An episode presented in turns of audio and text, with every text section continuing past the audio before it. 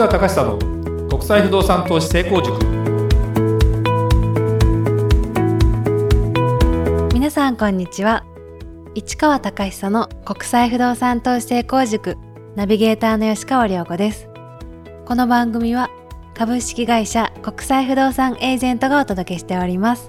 市川さんこんにちは。はいこんにちは。国際不動産エージェント代表の市川隆久ですえーと今回またアメリカシリーズですね。そうですね、はい。今回の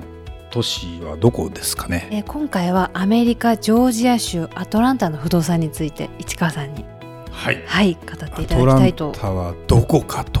東側でございおます。東側ですか。東の？南ですかね。このジョージア州の南には何何州がありますか？フロリダですかね。あフロリダフロリダって言えばな分かるでしょ？フロリダといえばなんかアメリカのイメージ。やっぱりディズニーディですかね。ズニーですねほら。ポッドキャストでも、そうですよね、はい特集やりましたよねまああのー国際不動産エージェントのフロリダの物件は適宜セミナーやってるよね。そうですね、うん、ね今日もやってたね。実はね、だから非常にあのフロリダフロリダでよくてでジョージア州アトランタ。あのねアメリカでオリンピックやってる都市なのよ。そんなにアメリカでじゃあねうーんどこだ？アリゾナオリンピックとかやってないよね。やってないですよやってないよね。だからアトランタオリンピックって結構衝撃的で、うん、今から何年前かなあれ。20年ぐらい前ですかね。ロサンゼルスオリンピックが前回の1984年なんだよ。その後が言いましょうか88年がソウルオリンピックでしょ。その後が92年がバルセロナオリンピックでしょで2000年がシドニーなんで間の96年が多分アトランタじゃなかったかな。だから今からするともう20年以上前かな。でねでアトランタって他に何か浮かぶのかっていうと有名な企業有名な企業。有名な企業はコカ・コーラ。おコカ・コーラ知ってる？もう大好きですよ。あよくないよあんまり体には。でも美味しいですからね。あ本当、はい。うん、で？あとはデルタ航空おそうそうそうそうそう。あとは？CNN など。あ来た来た来た来た。これねあの知ってる？これジョージア州アトランタでしょ？ジョージアってさジョージア。コーヒーあるじゃん。あありますね。缶コ今あれ、はい。こ缶コーヒーありますね。あれはコカ・コーラが地元の人のためにあのコーヒーを作る時にジョージア州のジョージアを取ってつけたと。そうなんです、いうね、話がまことしやかに言われてるので、まあ、僕は本当なんじゃないかなというこれ地元の人が言ってましたからねっていうようなぐらいのあの感じですねだからアトランタといえばまあオリンピックで有名だけど CNN って言えばもうもう巨大な放送局ですよはい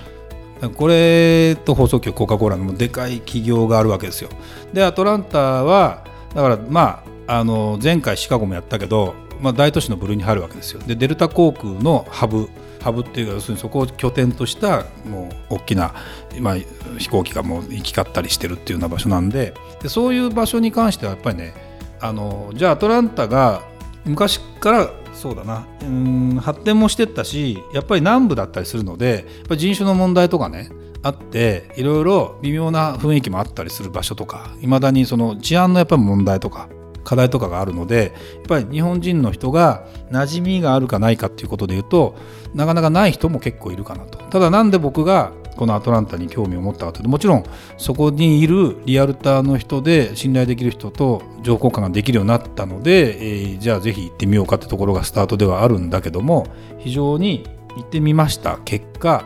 あのやっぱ街が大きいんですね。こうアメリカって面白くてど真ん中が大体ダウンタウンそこからこうこうなんていうのかな。まあ日本でいう環状線みたいなね道路がね、もちろん鉄道も走ってたりするんだけど、えーこう環状線がこう長走っててそこの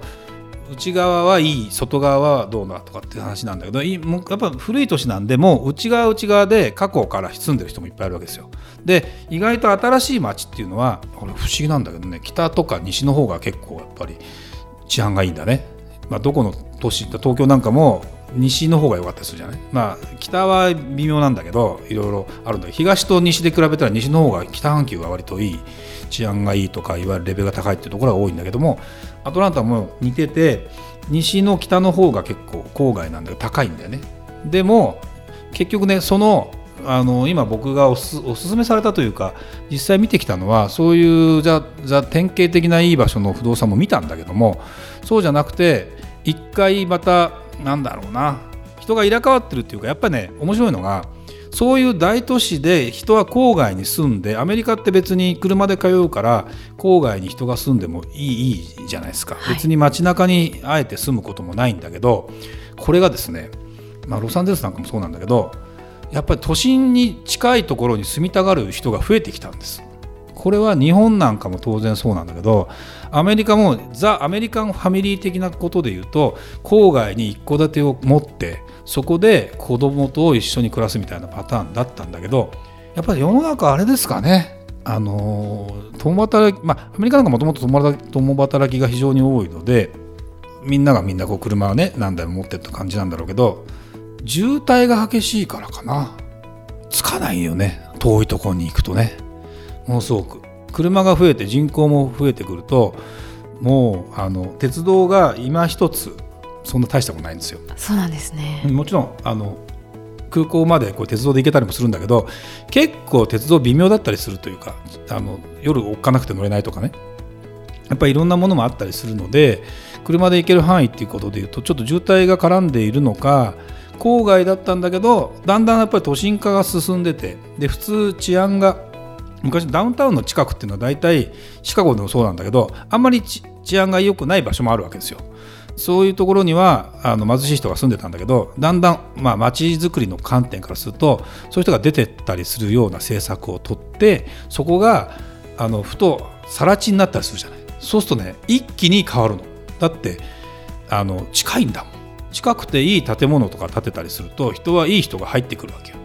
そうなってくると、まあ、一気に変わったりもするので分かりやすくやっぱね割安でこれから多分値上がりするだろうなという場所で、えー、が割とあるんだね。ただ今はまだ微妙に治安も微妙だなって場所とか学区レベルもそんなに高くないなという場所も結構あって。だからそのこの話は、ね、なかなか続くんだけどポートランドっていうのはそんなに悪い場所、まあ、あるっちゃあるんだけどそんな多くないわけですよ。そうするとギャップがないから安く仕入れて高く売るっていういわゆるそういう投資には向かないんだわ。どちらかというと安定的に買ってじわじわと上がっていってででもあの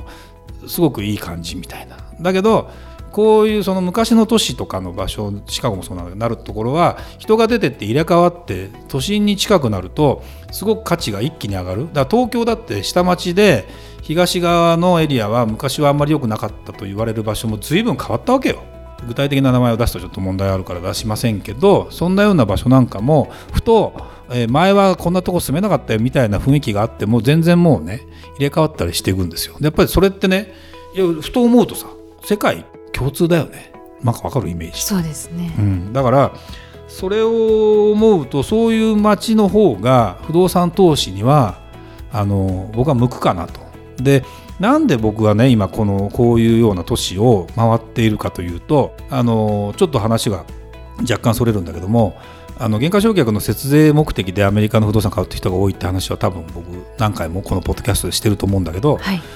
それもいろいろメスが入るんじゃないかという話がありますと、まあ、結果どうなるかまだ分かりませんけどメスが入りそうだという話もまた当然ながら出てまして。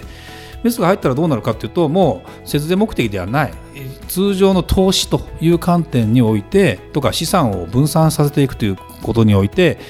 でも僕はね日本だけにやっぱり頼るのもやっぱ時代遅れかなって気がしてるのでやっぱり海外で不動産を持つということ自体に価値があるかな意味があるかなと思うんだけどでも不動産って個々の物件によるし町にもよるので変なものを買ってしまうと決してそれはメリットにはならない意欲はならない。でもいいものを買えばもうそれだけで価値があるというような状態の中でその不動産というのは安く買えて値上がり期待ができそうなものが一番分かりやすいわけ。でそれって街が変われば人も変わる不動産価格が上がるわけよ。そうですよね、うん、だからそういう場所にあと災害の問題なんだけどね。災害の話になってきた時に、まあ、アメリカの災害ってそんなに難しくないというか、えーね、ハリケーンが来るとか何が来るとかっていうことでいうとそこまで含めて考えたりあとは気候の問題とかいろいろ考えた時にこの南部のジョージア州っていうのはフロリダほど暑くない。北ほど寒くない。やっぱりシカゴのデメリットは何かというと半分寒い。年間のうちね。やっぱりそうするとちょっと暗くなりがちという雰囲気もあったりする。でも別に不動産投資で考えたら関係ないんだよ。寒い時には安く買えたりするから。暖かくなったら高く売れたりするんだよ。賃貸とか。だからそれはそれでうまく使えばいいんだけど特にそのジョージア州あたりのところを考えたら気候も非常にいいと。今年ちょっと暑かった暖かかったのかな。10月に行ったんだけど非常に暑い感じがしたんだけど非常にあの僕は面白いかなという気がしました。なんでアトランタということを考えた時にただのイメージが湧かないとねなかなかそのよくわかんないじゃないですか。でえー、たまたま単体の会社がやってる物件を紹介されてもそれがいいのか悪いのかもよくわからないというふうに考えた時にこの物件は何の位置づけで投資するんですか？それに対してどういう、えー、メリットが享受できそうなんですか？みたいなことをちゃんと情報提供できる人もいないので、まあ、僕は一生懸命今そこら辺をやろうかなと。で僕がなんで今アトランタに行ってるかというとアトランタが面白いからですよね。で面白くなかったら言わないしここでは。だからアトランタセミナーもやるんだよね。やりますね。やるよね、はい、これはもうでもこれ放送終わっちゃってるかな。ね。だからまあそういう意味じゃ、うん、やっちゃったかもしれないけど、ね、でもそうやってだんだん分かってくるんじゃないかなっていう気がするのでぜひねそんな形で聞いてもらえれば見てもらって勉強してもらえばいいかなという気がします。はい。ありがとうございました。それではまた次回お会いしましょうありがとうございました。ありがとうございました。